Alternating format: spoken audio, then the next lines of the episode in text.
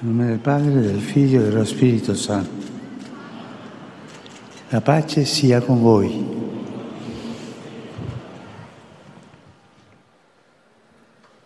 Lesung aus dem Epheserbrief. Brüder und Schwestern, darum legt die Waffenrüstung Gottes an, damit ihr am Tag des Unheils widerstehen, alles vollbringen und standhalten könnt.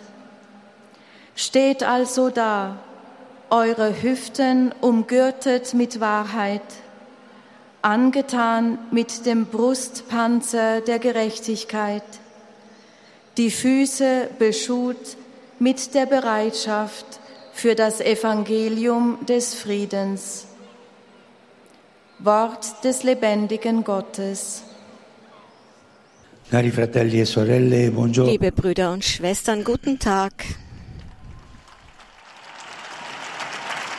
Dopo Nachdem wir uns vor zwei Wochen mit dem persönlichen Eifer des heiligen Paulus für das Evangelium befasst haben, können wir heute weiter über den Eifer für das Evangelium nachdenken, wie ihn Paulus mit seinen Worten und in seinen Briefen beschreibt. Aus eigener Erfahrung ist Paulus die Gefahr eines verzerrten, fehlgeleiteten Eifers nicht unbekannt. In dieser Gefahr hat er sich vor dem providentiellen Fall auf der Straße nach Damaskus ja schließlich selbst befunden. Manchmal haben wir es mit einem fehlgeleiteten Eifer zu tun, der auf der Einhaltung rein menschlicher und veralteter Normen für die christliche Gemeinschaft beharrt. Jene Leute, schreibt der Apostel, eifern um euch nicht in guter Absicht. Wir können nicht leugnen, dass sich auch in der christlichen Gemeinschaft manche den falschen Dingen widmen. Man kann sich eines falschen Eifers für das Evangelium rühmen, während man in Wahrheit nur auf das eigene Ansehen aus ist und den eigenen Überzeugungen folgt. Fragen wir uns also, wie beschreibt zelo Paulus die Merkmale eines echten Eifers für das Evangelium? Was sind diese Merkmale? Es scheint mir hilfreich zu in sein, uns noch einmal die Lesung anzusehen, die wir anfangs gehört haben und die eine Aufzählung von Waffen enthält, die der Apostel für den geistlichen Kampf empfiehlt. Darunter die Bereitschaft, das Evangelium zu verbreiten. Eine Bereitschaft, die manchmal mit Eifer übersetzt wird. Es ist also ein Eiferer, dieser Mensch, der diese Ideen verbreitet. Eine Bereitschaft, mit der wir uns beschuhen müssten. Aber warum? Was hat der Eifer für das Evangelium mit den Schuhen zu tun, die man an den Füßen trägt? Diese Metapher verweist auf ein Wort des Propheten Jesaja. Dort heißt es, wie willkommen sind auf den Bergen die Schritte des Freudenboten, der Frieden ankündigt, der eine frohe Botschaft bringt und Heil verheißt, der zu Zion sagt, dein Gott ist König. Auch hier ist also von den Schritten des Boten die Rede, der eine gute Nachricht bringt. Warum? Weil derjenige, der verkündet, unterwegs sein, hinausgehen muss. Aber wir stellen auch fest, dass Paulus in diesem Text von den Schuhen als Teil einer Rüstung spricht, in Anlehnung an die Ausrüstung eines Soldaten, der in die Schlacht zieht. Im fondamentale Kampf war es wichtig, sich auf solides Schuhwerk stützen zu können. Man musste schließlich den Tücken des Schlachtfeldes gewachsen sein, das der Gegner oft mit Fallen übersät hat. Und man musste auch die nötige Kraft haben, schnell laufen zu können und vor allem in die richtige Richtung. E. Dieses Schuhwerk musste also verlässlich sein, damit man den Tücken des Gegners ausweichen konnte. Der Eifer für das Evangelium ist also sozusagen das, was die Verkündigung stützt. Und die Boten sind ein bisschen wie die Füße des Leibes Christi, der die Kirche ist. Es gibt keine Verkündigung ohne Bewegung, ohne Hinausgehen, ohne Initiative. Ein Christ muss also immer in Bewegung sein, sonst ist er kein Christ.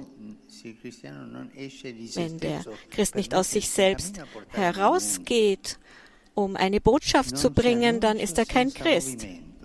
Es gibt keine Verkündigung ohne Bewegung. Non si annuncia il Vangelo da fermi, die Verkündigung des Evangeliums geschieht nicht statisch am Schreibtisch oder am Computer, wo man sich wie die Tastenkrieger in Polemik ergeht und die Kreativität der Verkündigung mit Copy and Paste, dem Kopieren und Einfügen von Ideen ersetzt, die man irgendwo übernommen hat. Das Evangelium wird verkündet, indem man sich bewegt, indem man unterwegs ist, in die Welt hinausgeht. Der Begriff, mit dem Paulus das Schuhwerk derer bezeichnet, die das Evangelium in die Welt tragen, ist ein griechisches Wort, das Bereitschaft, Vorbereitung, Eifer bedeutet. Das Gegenteil der Trägheit, die mit der Liebe unvereinbar ist. In der Tat, sagt Paulus an einer anderen Stelle, lasst nicht nach in eurem Eifer, lasst euch vom Geist entflammen und dient dem Herrn.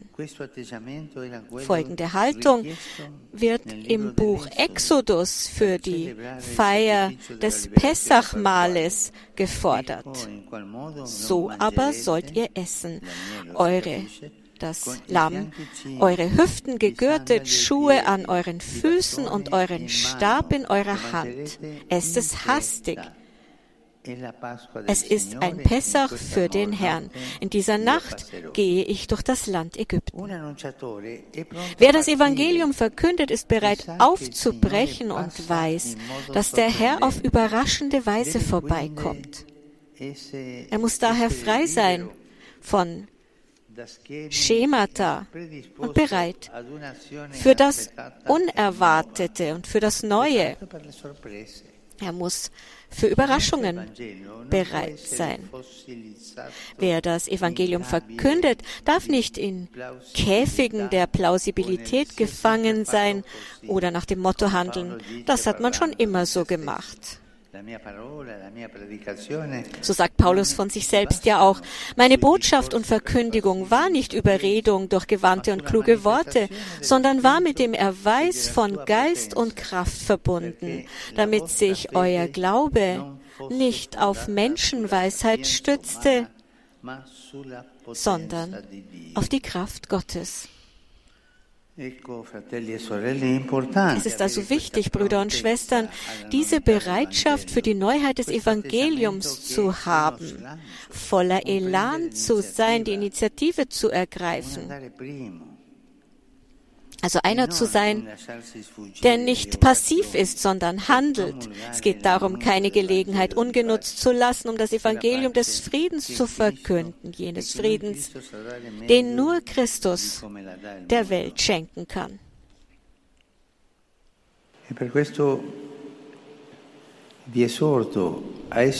Deshalb bitte ich euch, Evangelisierer zu sein, die hinausgehen ohne Angst die vorwärts gehen. E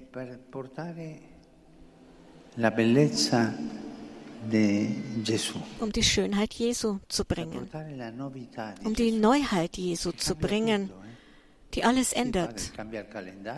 Ja, der Kalender ändert sich, kann man da sagen, denn die Zeitrechnung ist ja jetzt eingeteilt in vor und nach Christus, aber das ist nicht alles. Es verändert das Herz. Du bist oder bist du ein lauwarmer Christ, der nicht hinausgeht? Denk darüber nach. Sind Sie, seid ihr enthusiastisch? Geht ihr weiter oder tut ihr das nicht? Denkt darüber nach. Heiliger Vater, die Gläubigen deutscher Sprache möchten Ihnen ihre herzliche Zuneigung und aufrichtige Verbundenheit bekunden und versichern Sie zugleich Ihres Gebets in allen Anliegen Ihres universalen apostolischen Dienstes. Liebe Brüder und Schwestern, in der heutigen Katechese befassen wir uns mit dem, was der Apostel Paulus in seinen Briefen über den Eifer für das Evangelium schreibt. Aus eigener Erfahrung weiß er, dass immer auch die Gefahr eines verzerrten, fehlgeleiteten Eifers besteht, der letztlich auf das eigene Ansehen aus ist und der eigenen Überzeugung folgt.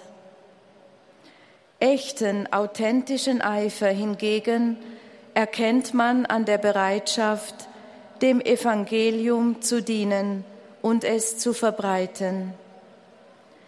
Paulus fordert in der eben gehörten Lesung dazu auf, sich mit dieser Bereitschaft zu beschuhen.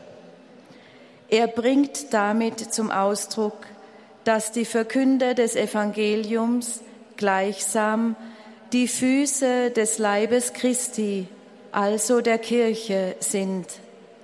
Dadurch sie Christus mit seiner Botschaft zu den Menschen gelangt. Daher geschieht die Verkündigung auch nicht statisch vom Schreibtisch oder vom Computer aus, sondern im Hinausgehen und im Unterwegssein. Wer das Evangelium verkündet, braucht Offenheit und Bereitschaft für das Unerwartete, für die überraschende Begegnung mit dem Herrn. Dabei setzt er nicht auf Überredung durch gewandte oder kluge Worte, sondern auf das Offenbarwerden von Gottes Geist und Kraft und verkündet so das Evangelium jenes Friedens, den nur Christus der Welt schenken kann. Cari fratelli e sorelle, Cristo è risorto, è veramente risorto. La luce della sua risurrezione ci guidi per compiere sempre meglio il passaggio dal peccato alla vera vita, perché possiamo annunciare con gioia al mondo che Cristo ha sconfitto la morte e il male. Liebe Brüder und Schwestern, Christus ist auferstanden, er ist wahrhaft auferstanden. Das Licht seiner Auferstehung leite uns, damit wir den Übergang von der Sünde zum wahren Leben immer besser vollziehen und der Welt freudig verkünden können, dass Christus den Tod und das Böse besiegt hat. Gestern haben wir den 60. Jahrestag der Enzyklika Pacem in Terris begangen in der Papst Johannes der 23.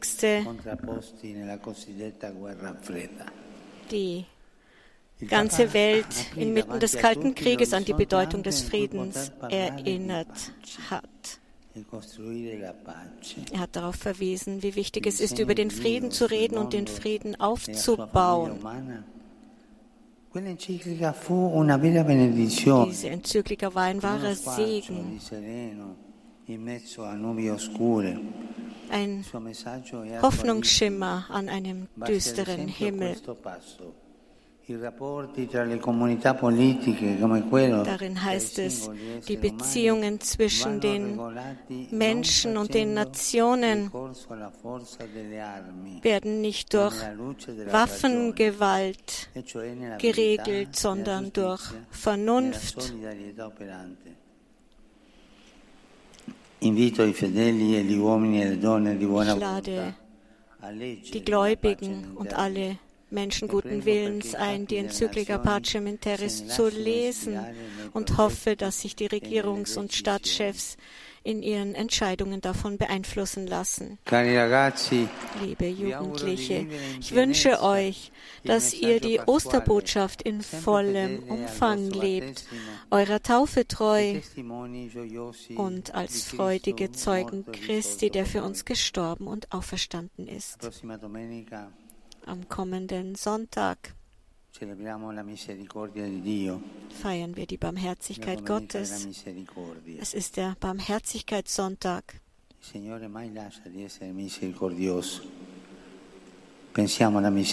Denken wir an die Barmherzigkeit Gottes, die uns immer begleitet und uns nie alleine lässt. Abschließend gehen meine Gedanken wie immer zu e den jungen und alten Menschen, den Kranken und den Neuvermählten. Ich lade euch ein, diese Osterzeit mit dem Blick auf den Cristo auferstandenen Christus zu leben, noi der e sich für uns und für unser Heil geopfert hat. E Und beten wir weiter. Für die leidgeplagte Ukraine beten wir. Für diese Ukraine, die so sehr leidet. Euch allen mein Segen.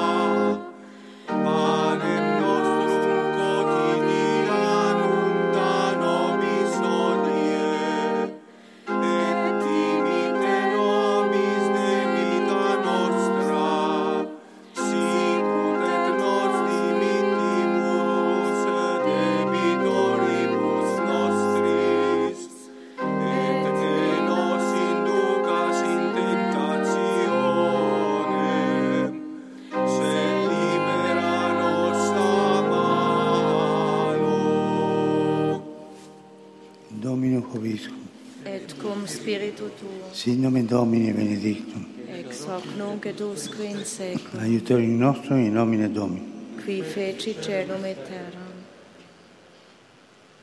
Benedicat vos, omnipotens Deus, Pater, Filio, Amen.